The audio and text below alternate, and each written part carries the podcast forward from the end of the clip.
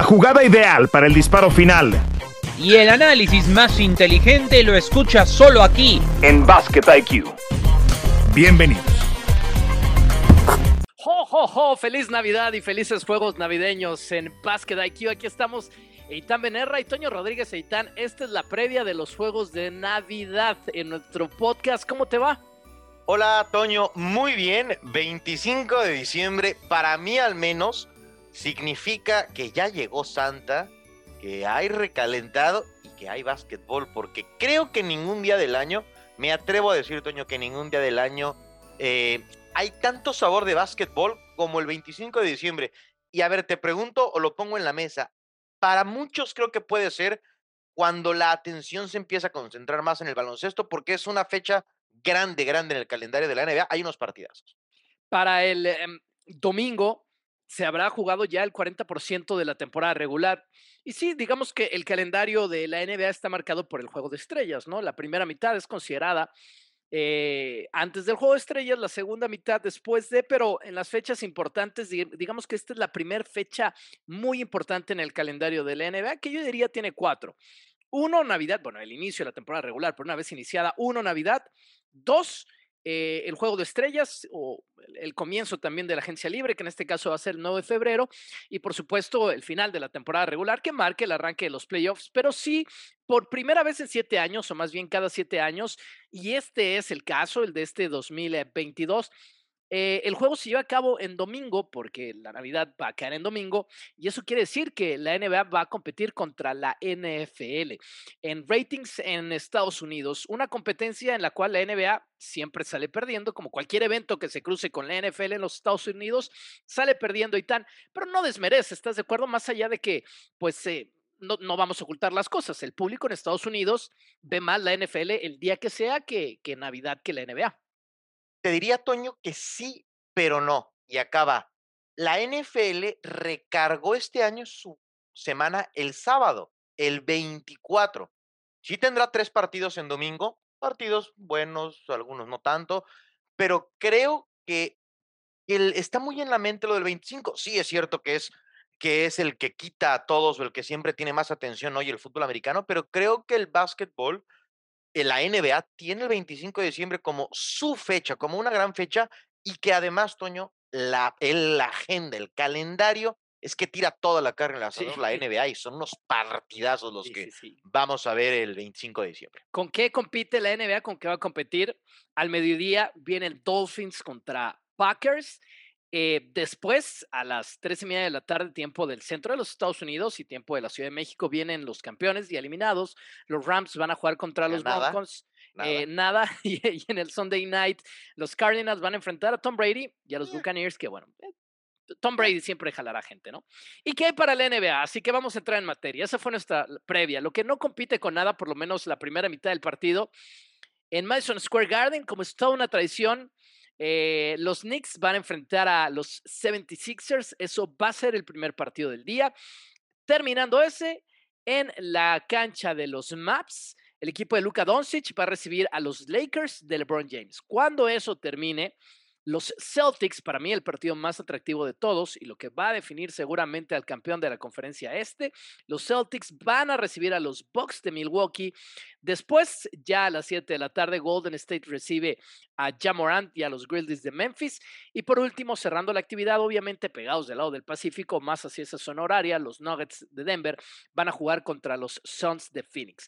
Vamos por partes, Eitan. No vamos a quitar demasiado tiempo en, todos los partidos, pero vamos a comenzar. Los Knicks enfrentando a los 76ers. Y aquí hay un detalle al cual yo creo que nos tenemos que referir sí o sí. Son en este momento el equipo más caliente de la conferencia este, mientras grabamos este podcast, los Knicks de Nueva York con ocho victorias consecutivas. Los 76ers también lo están haciendo muy bien con cinco victorias consecutivas. Nueva York está en la posición 6, Filadelfia está en la posición 5. Y tan, siempre que esté Joel vida en cancha, es un partido que hay que ver. Indudablemente, y es una gran rivalidad. Yo no me esperaba hace un mes que este partido llegara con dos equipos en, en buen momento, pero la verdad es que es que justo es eso, ¿no? Es un partido ahora que inclusive reviste atención lo de Joel Embiid que me parece em, especial que me parece espectacular y que bueno, sobre todo por la en dónde está el partido, pues en la costa este es un muy buen arranque de, de agenda. Ya se han enfrentado, fue un muy buen partido empezando el año, 106-104 el primero de los duelos entre estos dos equipos, lo ganaron los Knicks de Nueva York, así es que eh, creo que es un partido eh, bien interesante con unos con unos Knicks que a mí, Toño, yo no veía una manera que Nueva York bajo ninguna circunstancia este año pudiera ganar ocho partidos seguidos. Y la cuestión es que tienen jugadores para, para hacerlo y para demostrar que, que es un equipo con calidad. Julius Randle, que ya tiene, digamos que por lo menos un par de años en la Gran Manzana siendo el jugador más importante, en la última muestra le pasaron por encima a Golden State, lo cual, eh, a cómo están las cosas en la temporada, no, no sería el mayor de los méritos, porque Golden State estaba jugando fuera de casa ese partido. Julius Randle vino con un doble-doble y, por supuesto, la adición para esta temporada. Jalen Brunson salido de los Maps, que también hizo 21 puntos en ese partido, pero de repente te pones a ver el roster con Emmanuel Quickly, buenos puntos desde la banca Alexander también siendo de los titulares. Es decir, es un equipo que, que tiene calidad. Ocho victorias sí parece un abuso para, para las proyecciones de los Knicks. Pueden ser nueve. Van a jugar mientras grabamos este podcast. Es día miércoles contra los Raptors. Eh, y del otro lado, bueno, Filadelfia, eh, en, lo hablado con, con, Joel Embiid y por supuesto James Harden y sabiendo que van a estar en, en televisión nacional, eso siempre es un factor. Vámonos con los Maps enfrentando a los Lakers. Y aquí hay un tema importante, Itán, porque los Maps han estado lejos de lo que muchos esperaban para este arranque de la temporada. Luka Doncic no ha podido cargar ese mundo sobre sus hombros, que decir de los Lakers que han apestado para las expectativas y el tamaño de la franquicia. Y Anthony Davis no va a jugar este partido, está fuera por lesión. Sí, y había sido la clave, me parece, de una racha que más o menos tuvo Los Ángeles por ahí para eh, tener algunos eh, buenos partidos. Ahora mismo los Lakers vienen de una derrota mientras nosotros estamos grabando este podcast, eh, pero sin Anthony Davis se ve verdaderamente complicado para los Lakers, me parece. Es un equipo que ya desde el año pasado dejó que desear. Ahora es muy difícil ni siquiera hacer un equipo de play-in en la NBA como están las cosas. Y estos Lakers están ahí rozando el tema del play-in, buscando eso como su objetivo. Eh, creo, Toño, que mucho define de Los Ángeles, no sé tú qué piensas, cuando a veces se habla más de cuáles cambios van a hacer los Lakers que otra cosa, ya con eso tiene, o al menos ya con eso a mí me deja claro lo que, lo que está haciendo este año para el equipo, que también lo hemos platicado en otras ocasiones, yo no le veo una compostura fácil a los Lakers mientras carguen esta construcción eh, de equipo que tiene.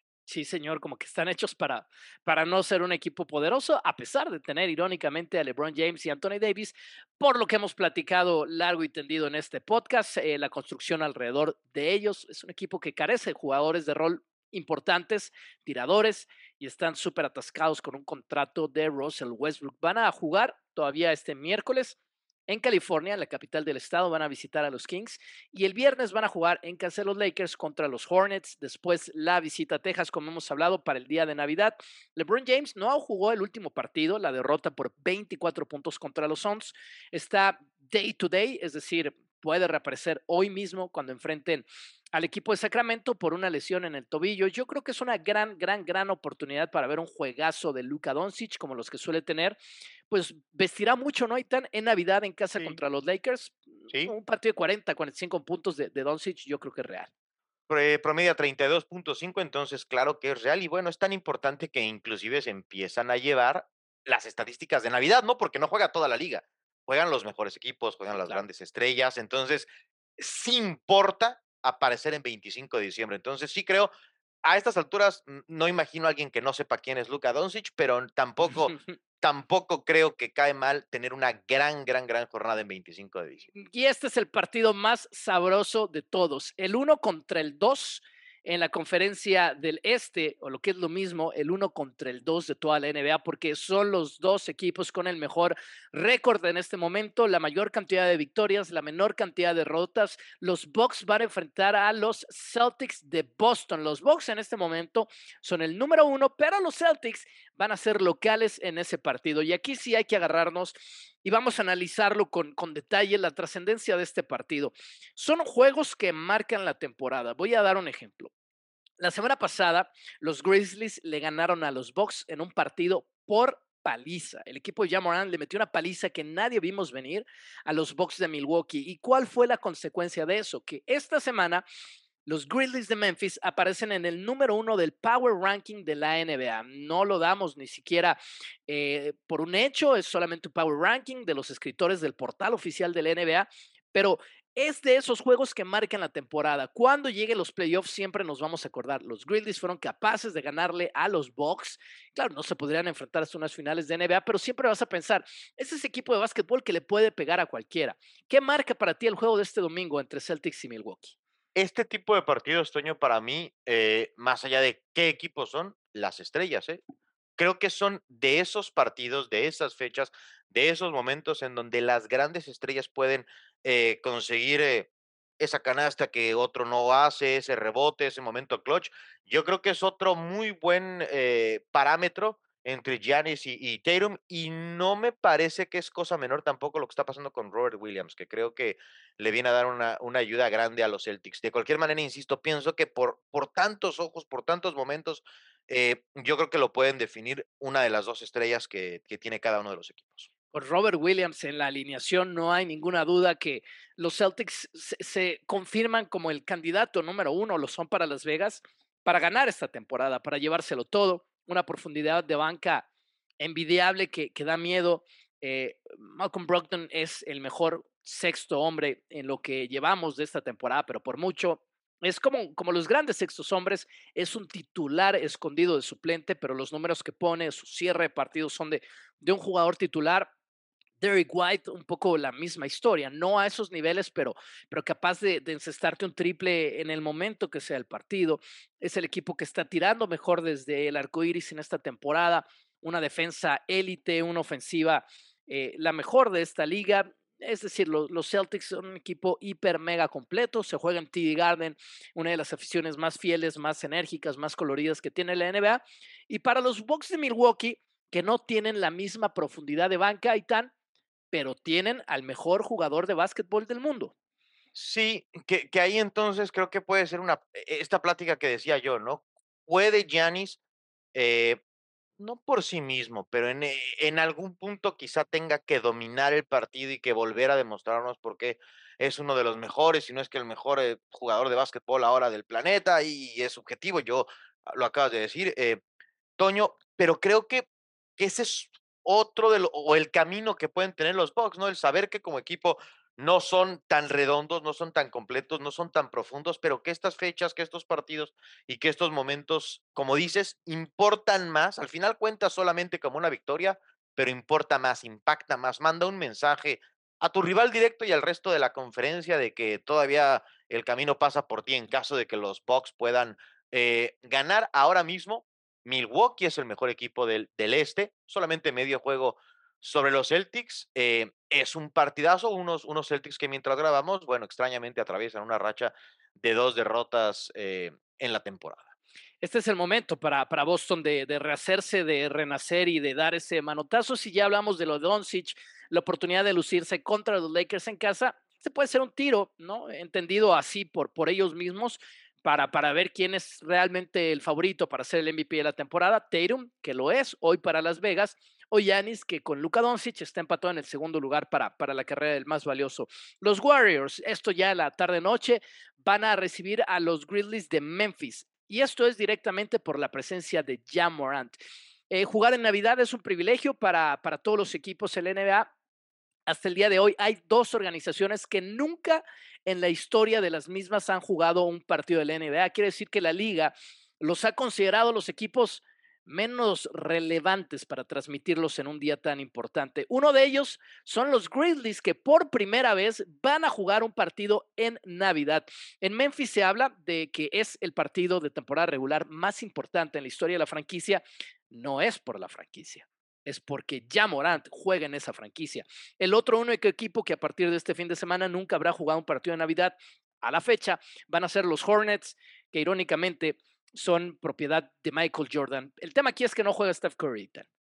Sí, y eso seguramente moverá todas las proyecciones. Hemos hablado, Toño, a lo largo de la temporada de lo diferente que es eh, Golden State en casa y como visitantes, el partido se va a jugar en la duela de, de los Warriors, pero sin Steph le tocará a otros, eh, pues nadie lo puede suplir, pero tomar el, el rol protagónico. Yo creo que los Warriors lo pueden hacer, Toño. Yo sigo sin dar crédito a esta diferencia de rendimiento del equipo en su duela y fuera de ella. Eh, como decías, lo de Jamorant es por él. Quizá es el jugador que e, e, el que más te puede entretener, ¿no? El que más te puede hacer que voltees a ver la televisión por sí mismo. Y después, bueno, los, los, Grizzlies que están compitiendo con los Nuggets por la posición de privilegio en la conferencia, pero yo por estar en San Francisco creo que va a ser un partido que los Warriors pueden sacar. Es un gran punto. La marca de Golden State en su arena, en el Chase Center, es de 12 y 2. Solamente dos equipos han podido ganar ahí. Vamos a ver si los Grizzlies se convierten eh, o les dan esa tercera derrota en casa. Y cerramos cerramos con el mejor equipo de la conferencia oeste, que son los Nuggets de Denver, e, enfrentando al equipo que ha sido el mejor de esa conferencia en los últimos tres años, ¿no? Ni más ni menos que a los Suns de Phoenix, un partido que eh, creo yo lo, pueden ganar los Nuggets o lo deberían ganar los Nuggets, además por, por jugarse en altura. Los Suns no han sido el trabuco que nos han acostumbrado en las últimas temporadas, ha sido un equipo de subidas y de bajadas y los Nuggets Justamente ayer le ganaban a los Grizzlies, un partido que transmitimos en Star Plus en América Latina. Y Nikola Jokic va a ser bien difícil que le den un tercer MVP de manera consecutiva, pero lo que Jokic está jugando, Itán, es brutal y para mí es el factor por el cual los Nuggets son favoritos. Eh, estoy revisando y en las proyecciones favoritos por dos puntos y medio. Los Nuggets es bien interesante, también es un partidazo. Creo que puede ser un símil, Toño, no sé qué pienses del, Bucks Celtics, ¿no? Quizá estos son equipos a tope, hablando de Suns y de Nuggets sanos y, los que se podrían enfrentar en la final de la conferencia oeste. Es, es, interesante, hoy los Nuggets tienen un juego de ventaja sobre los Suns, aunque han jugado dos más que Phoenix en los standings del oeste, pero yo, yo pienso que no hemos visto la mejor versión de los Suns este año. Creo que Phoenix puede jugar mejor básquetbol, creo que ahora los Nuggets son un mejor equipo que para el 25 de diciembre Denver lleva mano, pero a mí me parece que de manera colectiva el punto más alto de rendimiento, yo creo que lo alcanzan los Suns sobre los Nuggets, aunque no creo que llegue ahora. Es un equipo con más profundidad de banca, es un equipo con más veteranía, es un equipo con un pasado más exitoso que el de los Nuggets, por lo menos en, llegar un poquito más profundo en la postemporada. Estoy de acuerdo contigo. Esa ventana se está cerrando, sin embargo, para Phoenix. Entonces, cada temporada o cada partido de esta temporada tiene que ser con sentido de urgencia, porque si no es ahora, no va a ser mañana para los Suns de Phoenix y los Nuggets pueden reinar tranquilos ahí arriba en la conferencia del oeste si ganan este partido. Vamos a hacer una pausa, estamos en la previa de los Juegos de Navidad y regresamos con dos temas. Damian Lillard, vamos a darle un poco del amor que se merece. Se convirtió esta semana en el máximo anotador en la historia de los Trailblazers y también les vamos a platicar del factor Chapulín. Comió en la Ciudad de México Jimmy Butler Chapulines en el partido le fue muy bien porque el hit le ganó a los Spurs, él dio un juegazo, pero ya hay efectos secundarios. Esto es Basket IQ. Regresamos. Qué bueno que siguen con nosotros. Aquí estamos, Seitán, Itán Benerra y Toño Rodríguez. Damian Lillard se convirtió esta semana en el máximo anotador en la historia de los Trail Blazers de Portland. A mí me parece que la historia es un romance perfecto, tomando en cuenta que él ha tenido ofertas bien agresivas para mudarse a otra franquicia, mudarse a otra ciudad. Al final del día, aquí no ha logrado llegar a unas finales de la NBA. No se ve que eso vaya a pasar en, el futuro muy cercano. Y es un jugador diferenciador. Ha sido eh, el objeto de de atracción para muchas otras franquicias que tirando varias selecciones de primera ronda podrían llevarse a Damian Lillard pagándole su dinero y hacer de su equipo contendiente un trabuco y un verdadero candidato. El caso es que ha decidido quedarse y se convirtió esta semana, como hemos dicho hace un día mientras grabamos, en el máximo anotador de todos los tiempos de Portland y de los Trail Blazers. Es algo que se dice rápido y tan, pero solamente 30 humanos sobre la faz de la Tierra pueden decir que son el mejor anotador en la historia de una franquicia de NBA. Sí, y una franquicia que no tiene 10 años, ¿no? Como para decir, ah, bueno, son 53 temporadas de los eh, Blazers. La mayoría de, de sus eh, estadísticas individuales dominadas por Clyde Drexler, un equipo que fue muy bueno en los 90, que jugó una final, ahí tuvo la mala suerte de toparse con un tal Michael Jordan. Eh, pero era un muy buen equipo ese de los Blazers. Y creo que lo de Damian Lillard es uno de esos casos atípicos en el deporte profesional actual, Toño, que ya decías tú. Él sí puede decir que tiene amor a la camiseta. Y no me refiero solamente por un asunto financiero, no creo que ha hecho una comunión especial con la ciudad, con la afición. Ya decías tú, creo que, que eh, probablemente podría elegir en qué equipo de la NBA jugar Damian Lillard, porque en cuanto a talento, se ve a la cara con cualquier jugador de básquetbol, creo, del mundo. Habrá mejores o no, pero no muchos, ¿eh? Quizá, ¿qué te gusta, Toño? Que esté top 8, top 6, top 10 del, de la liga, Damian Lillard.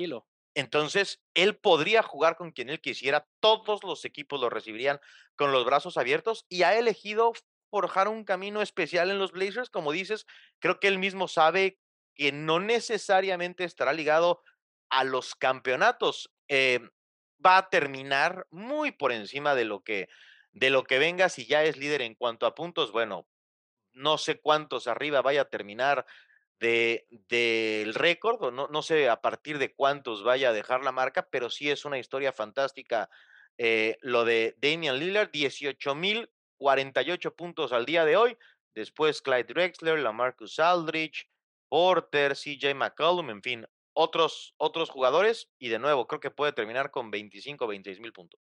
Eh, dos temas muy rápidos. Eh, primero, les prometo que me voy a apurar y va a ser interesante. Y si en alguno me quieres detener por un comentario, me dices, Eitan. Voy a leer los nombres de los máximos anotadores de cada franquicia. Atlanta, Dominic Wilkins. Celtics, John Havlick. Nets, Brook López. Charlotte, Kemba Walker. A Chicago me lo voy a saltar. A los Caps me los voy a saltar, a los Maps me los voy a saltar. Los Nuggets, Alex English. Los Pistons, Isaiah Thomas. Los Warriors, Steph Curry. Los Rockets, Hakim. Los Pacers, Ray Miller. Los Clippers, Randy Smith. Los Lakers, ¿quién creerías que, que no es examen, Eitan, ¿por quién creerías de los Lakers? De los Lakers. Sí, sí, es uno de esos. Michael Cooper. No, no, no, es uno de esos dos nombres que estás pensando. Kobe. Mm, Kobe. Kobe. Eh, Mike, claro. Sí, señor. Mike Conley en, en, Memphis, en el Heat, Wade, en los Bucks, Giannis, en los T-Wolves, Kevin Garnett, en los Pelicans, Anthony Davis, en los Knicks, Patrick Ewing, en el Thunder, hmm, una franquicia joven, Russell Westbrook. Eh, sí, eh, es que estuvo más años, ¿no? Sí, sí, sí, sí, sí, que, que Durant y que, y que James Harden. En el Magic no es Shaq, es Dwight Howard. En Filadelfia, Hal Green, eh, Greer, perdón. En los Suns, Walter Davis, ya sabemos de Portland, en los Kings de Sacramento, Big O, Oscar Robertson, un súper histórico de esta liga, en los Spurs, Tim Duncan, en los Raptors, de Mar DeRozan, jugador activo, en el Jazz creo que tampoco es necesario decirlo, ah. y en los Wizards, Elvin Hayes, así están los máximos anotadores de la liga. Dice Damian Lillard después de hacer este hito que es de calle, y eso lo dijo públicamente después del partido, el segundo mejor triplero en la historia de la NBA. Ahora vamos con la lista, pero ¿tú qué piensas de eso? Estaba muy contento y que a lo mejor se topó con algunas bebidas espirituosas en el vestidor y, andaba muy contento porque no creo que esté ni top 8 ni top 10. Damian Lillard, revisé los números, eh, Toño, y, no creo que haya muchos eh, argumentos para ello. Sí, digamos, eh, cuantitativamente, obviamente no, está en la posición 8 exactamente. Curry es el primero, Ray Allen el segundo, James Harden el tercero, Ray Millen el cuarto, Kyle Korver es el quinto, Vince Carter es el sexto, eh, Jason Terry es el séptimo, después viene Damian Lillard, a quienes ya pasó, por ejemplo a Jamal Crawford y a LeBron James y a Paul Pierce recientemente. Pero ahí, te refieres a cantidad de triples, Toño. En estado, sí, señor, cantidad de triples, sí, sí. a mí no me gusta esa estadística, o sea, eh, yo en ese tipo de pláticas, primero diría, si tengo que anotar un disparo de tres puntos, ¿a quién le doy el balón? Y creo que el uno está claro, ¿no? Claro, por supuesto. Ah, no hay debate. Si, si vamos perdiendo por dos o por tres y tenemos que darle a alguien el balón, yo creo que todos se lo damos a Steph. Después de él, ¿a quién le daríamos el balón? Y creo que ese, así es como estas pláticas se deben atacar. No sé tú qué piensas. De acuerdo, porque de hecho él no dice el, segundo con más triples, simplemente dimos la lista como referencia. Él dice el segundo mejor shooter, el segundo mejor tirador. Tirador. Y, Claro, y aquí, aquí ya es cualitativo, aquí ya es más subjetivo. Tu pregunta nos pone a todos e, en el lugar, digamos, de, tomar una decisión. por ejemplo, si es un triple, es mejor opción dárselo a Damian Lillard que a Michael Jordan, por una cuestión de, evolución y de quién ha tirado más triples en su carrera. Eh, mm, mm, mm, Pero tú le darías el balón primero a Damian Lillard que a Michael Jordan. En ese triple sí, si es un triple sí. Que Toño Rodríguez, fuertes declaraciones, amigos, por favor, eh, acáiganle en Twitter a mi Toño. Si es un triple sí, ¿tú no? No, no, yo quiero perder. Si está marcado Steph, yo no quiero, yo quiero que falle Jordan y no Damian Lillard. Pero entiendo lo que yo quiero ganar y darle, darle el balón al que va a tener más posibilidades. Pero yo quiero que le pregunten a él y no a mí, porque me van a preguntar por qué no le di el balón a Jordan y se lo di a Damian Lillard. Ah, hay eh muchas condiciones, porque, por ejemplo, si es un tirador establecido, no se lo daba a ninguno de los dos. Se lo daba posiblemente a Kyle Korver o a Clay Thompson. E, el caso es una secuencia. Yo creo que esto puede ser para, para un tirador de la categoría Steph Curry, Damian Lillard, quizás James Harden. Hay tres segundos, se tienen que quitar a dos y luego tienen que tirar el balón. ¿Y qué, cómo, qué pensarías de Reggie Miller? Que es quien a mí... Tirador establecido. Tirador establecido. Lo mismo que Ray Allen. Yo creo que la versión moderna y quizás a lo que se refiere Damian Lillard, aquí es difícil, porque estamos interpretando a un tipo que, pues, que simplemente dio la, la, declaración, pero de eso se trata. Yo creo que en la versión moderna de un tirador, eh, Trey Jones, Luka Doncic, Damian Lillard, Steph Curry, más los que quieran sumar a esa lista, es eso, y tan quedan cinco segundos, toman el balón eh, en línea de base, se tiene que quitar a tres y, tirar dos metros detrás de la línea de tres puntos. En ese escenario yo se lo da a Damian Lillard después de Steph Curry. Ok. No sé, no me siento tan cómodo, Toño. No sé. Dime de ese escenario. Porque de, ese escenario es el, es el básquet moderno. Después podemos hablar de tiradores establecidos. Generas las cortinas que quieras, lo escondes en la esquina. ¿Quién hace ese triple? Es otra discusión. Pero ¿quién sale dos veces del drible y con a ver, pero, eh, tres décimas suelta el triple? Sí, entiendo, entiendo el punto. Eh, y es bien interesante, son pláticas que no nos llevan a ningún lado y, y evidentemente que le dan un sabor especial a lo mejor yo estoy pecando de lo que muchos creo pecan con Damian Lillard, que es hasta la ciudad, hasta la hora donde juega Damian Lillard, en ocasiones no nos permite apreciarlo a plenitud, ¿no? Eh, esta costa oeste, un poco, un poco tarde para muchos, e, es, un gran jugador y creo que, que, ya hemos hablado de su legado.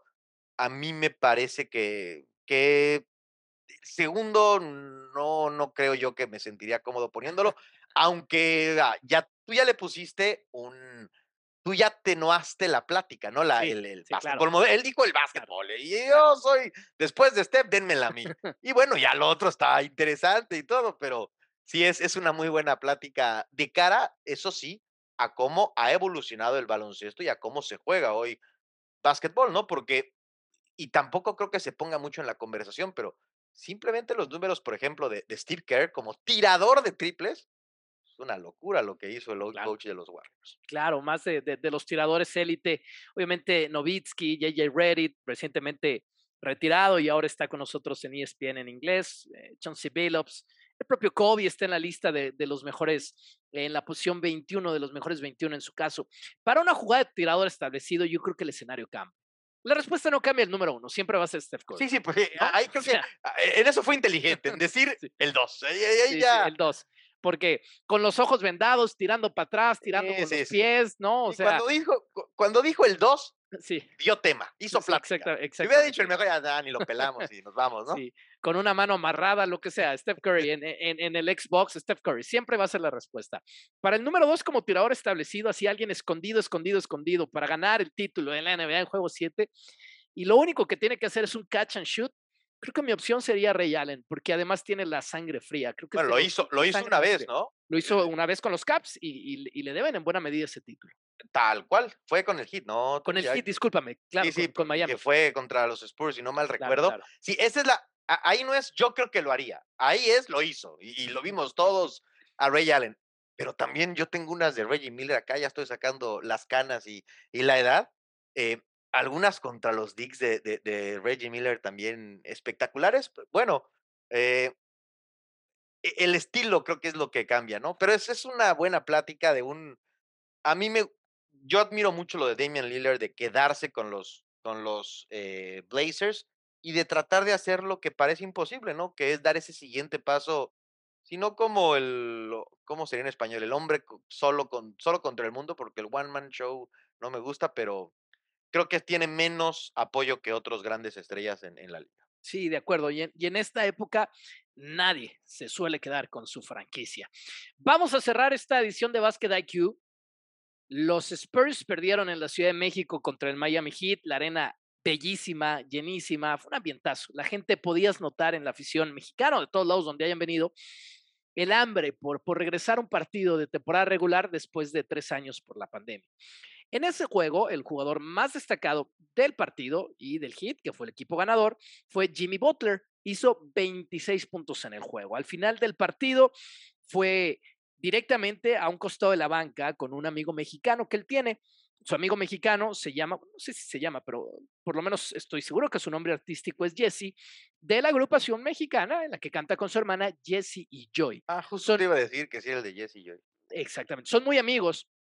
Yo lo platiqué, de hecho, con Jesse en la arena, lo platicamos, y él nos contaba la historia que son muy amigos porque Jesse es un fanático loco del básquetbol, le encanta el básquetbol, y en algunos eventos internacionales, amigos del medio artístico a los que también les gusta el básquetbol, se hizo alguna conexión y alguien en algún evento le presentó a Jimmy Butler. Desde entonces se hicieron muy amigos porque de acuerdo con Jesse, Jimmy Butler de hecho es un fanático de la música del grupo Jesse Joy, lo cual nos parece sensacional. Bueno, Jimmy Butler hace 26 puntos, le dan el balón del partido, va a darle su camiseta gigantesca a Jesse y Jesse en el intercambio le regala un sombrero, llevaba un sombrero a la arena y tal y todo perfecto. En la entrevista después de eso, digamos 10 segundos después de que eso pasara, Jimmy Butler va a una entrevista con el reportero de cancha en ese partido que era nuestro super compañero y super amigo Toño Valle, mi tocayo. Va con Toño y en alguna parte en, la transmisión habíamos platicado la historia porque Jesse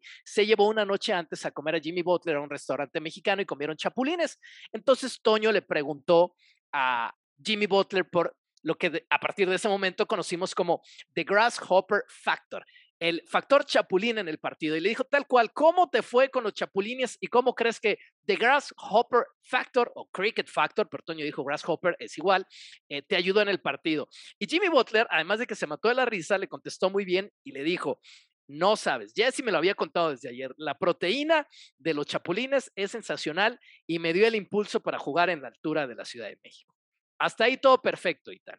Fue la cuarta victoria consecutiva del Miami Heat en la temporada que han tenido un mal arranque. El día de ayer perdieron el partido contra Chicago Bulls en Miami y les quitaron esta racha de cuatro victorias consecutivas. Apenas se habían puesto arriba de 500 en su porcentaje de victorias. Y en ese partido no jugó Jimmy Butler, no porque enfrentara a su ex equipo, sino porque tuvo un problema gastrointestinal. Eh, o sea, vulgarmente la venganza de Moctezuma, ¿qué le dices? Sí, sí, sí. Moctezuma's Revenge. Que digo, eh para, que haga sentido es más con, con, un visitante europeo que con un norteamericano, pero eh, la idea se entiende. A ver, nada más. Yo he tenido el placer porque de probar los chapulines. Mm, es riquísimo y el alimento del futuro y todo lo que dijo Jimmy Butler es cierto, pero puedo entender que quizá para alguien que, que no esté acostumbrado a la gastronomía mexicana, no los chapulines, porque debe haber comido cinco, pero la gastronomía mexicana es particular para alguien que, que no está acostumbrado a, a, lo que se come en nuestro lado. grillos, quizás se conozcan mejor como, como grillos en su país si usted no es mexicano. En México sí comemos grillos, entre otros insectos, y hay a quienes como a Itania y a mí nos encantan. Yo no le echaría la culpa a los chapulines. No, claro. salsa, ¿no?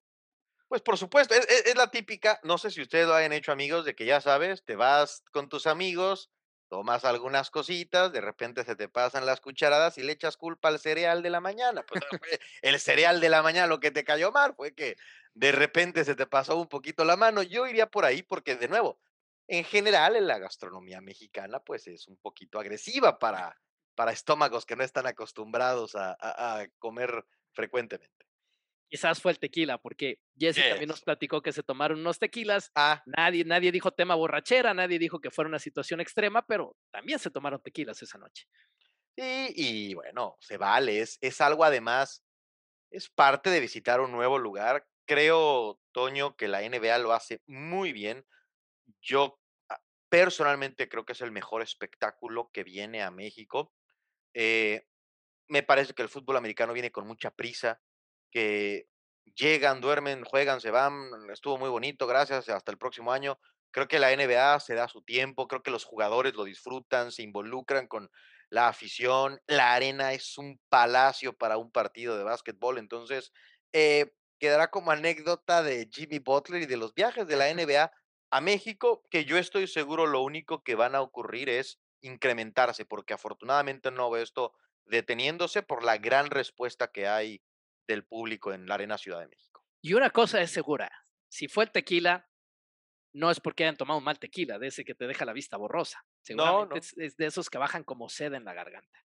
Sí, sí, me imagino, pero pues tequila es tequila. tequila es tequila. Pues feliz Navidad, Eitan.